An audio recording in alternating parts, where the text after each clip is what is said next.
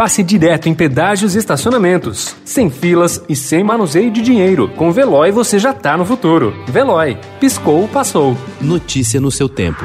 Esportes. Jean. Baralhas, esse tá estreando hoje. Ih, Jean falhou, deu de graça, Luiz Adriano bateu!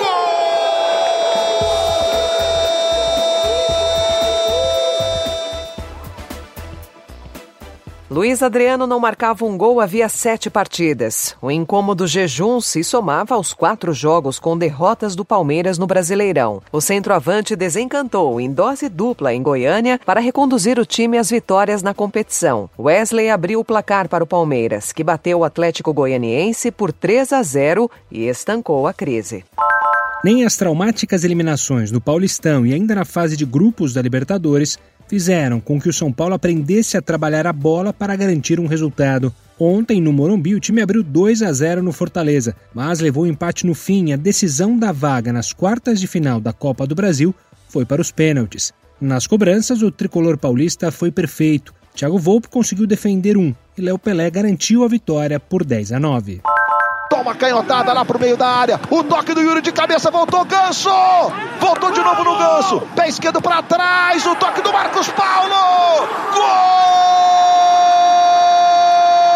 Do tricolor!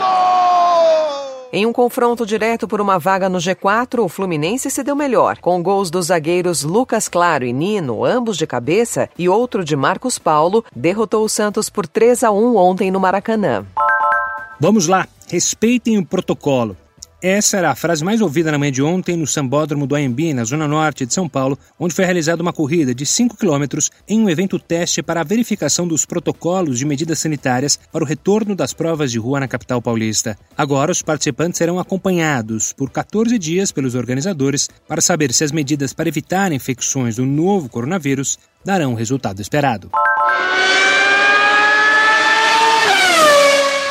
Em uma corrida marcada por uma largada caótica com alternâncias de posições, no fim prevaleceu o talento e competência de Lewis Hamilton. Depois de sofrer com os pneus frios no começo e perder o primeiro lugar, o britânico retomou a ponta e venceu o GP de Portugal em Portimão ontem. Ele conquistou a 92ª vitória na Fórmula 1 para ultrapassar Michael Schumacher e se tornar o piloto com mais triunfos na história da categoria. Valtteri Bottas e Max Verstappen completaram pódio. Notícia no seu tempo. Pegando a estrada ou só indo no shopping? Com o Veloy você já está no futuro e passa direto em pedágios e estacionamentos, sem filas, sem contato e sem manusear dinheiro. Aproveite 12 mensalidades grátis e peça já o seu adesivo em veloy.com.br.